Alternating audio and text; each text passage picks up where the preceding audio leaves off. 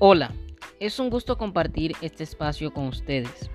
Mi nombre es Fabián Andrés Araque Cudris, estudiante del programa Licenciatura en Humanidades con énfasis en lengua castellana. Y a continuación les hablaré sobre la independencia. Primeros levantamientos.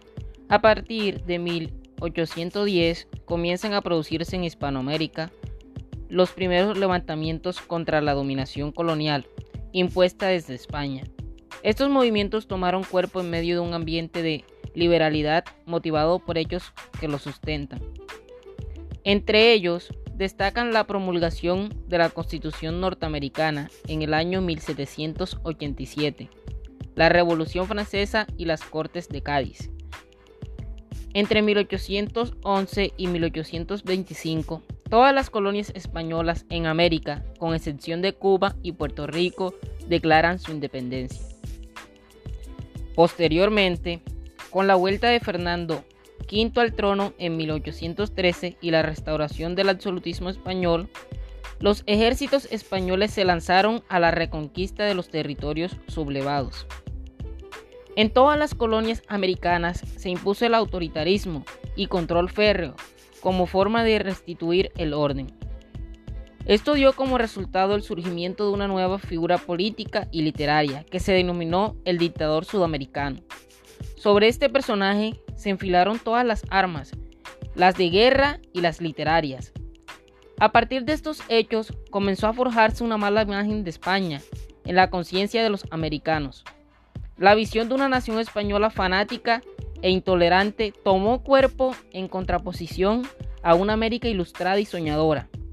Durante la primera mitad del siglo XIX, estos sentimientos de libertad y rechazo hacia España dieron paso a la literatura de la independencia de Colombia, en particular, en particular y de Hispanoamérica en general. En esta nueva visión literaria, la escritura, la sociedad y la política estuvieron íntimamente relacionadas. De este modo, los escritores mostraron su preocupación por destacar los aspectos costumbristas de la realidad. Asimismo, utilizaron el arte literario para realizar una crítica social y moral de su entorno. Literatura de la independencia eh, de Colombia. Eh, la literatura de la independencia de Colombia es el conjunto de obras literarias producidas en el marco del proceso independista del virreinato de la Nueva Granada durante el siglo XIX. Esto significó un cambio sustantivo con respecto a la literatura neogranadina del siglo anterior. Durante el dominio español los temas principales eran las narrativas de conquista, crónicas de indias y devoción religiosa, y temas de amor.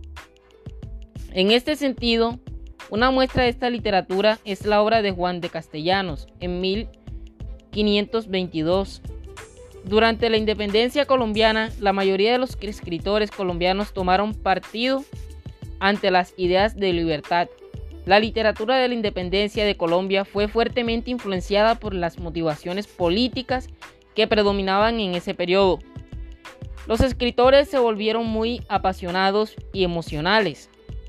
Por otro lado, un grupo de intelectuales empezó a tomar conciencia de las riquezas existentes en su suelo patrio este aumento de la conciencia hizo que se reafirmara su nacionalismo. También alimentó en ellos la necesidad de transformar la situación económica y social de su nación. Los temas que se trataron en la literatura de la independencia colombiana fueron sentimientos de patriotismo y liberación, esperanza y progreso, romanticismo social, romanticismo sentimental, reflejos de costumbres y tradiciones locales. Eh, las características de la literatura de la independencia fueron rebeldía, eh, nacionalismo, exploración de la naturaleza. Eh, las obras y los autores más representativos fueron Servando Teresa de Mier con su obra Cartas de un americano al español, Andrés Bello eh, con su obra Alusión a la Poesía, Manuel José de la Barden eh, con su obra Oda al Paraná, José Joaquín Fernández de Lizardi, obra El Periquillo Sarmiento, José Joaquín Dolmedo, obra La Victoria de Yunín, Canto a Bolívar, José Julián Martí Pérez, obras, eh, versos sencillos, Simón Bolívar, eh, Manifiesto de Cartagena y Discurso de Angostura. Camilo Enríquez, obra Proclama de Quirino Lemaches. Eh, a continuación, eh, les voy a, a, a, leer un breve segmento de La Victoria de Yunín, Canto a Bolívar de José Joaquín Olmedo.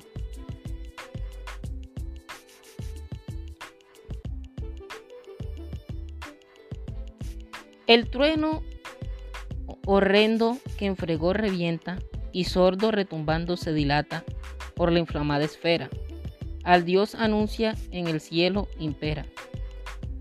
Y el rayo que Yunín rompe y ahuyenta la hispana mechedumbre que más feroz que nunca amenazaba a sangre y fuego, eterna servidumbre. Y el canto de victoria que en ecos mil discurre, ensordeciendo el hondo valle y enriscada cumbre, proclaman a Bolívar en la tierra, árbitro de la paz y de la guerra. Las soberbias pirámides que el cielo, que al cielo el arte humano osada levantaba, por hablar a los siglos y naciones, templos de esclavas manos deificaban en pompa a sus tiranos. Ludibrio son del tiempo, que con su ala débil las toca y las deriva al suelo Después que en fácil juego es fugaz el viento, borró, borró sus mentirosas inscripciones y bajó los escombros, confundido entre la sombra del eterno olvido.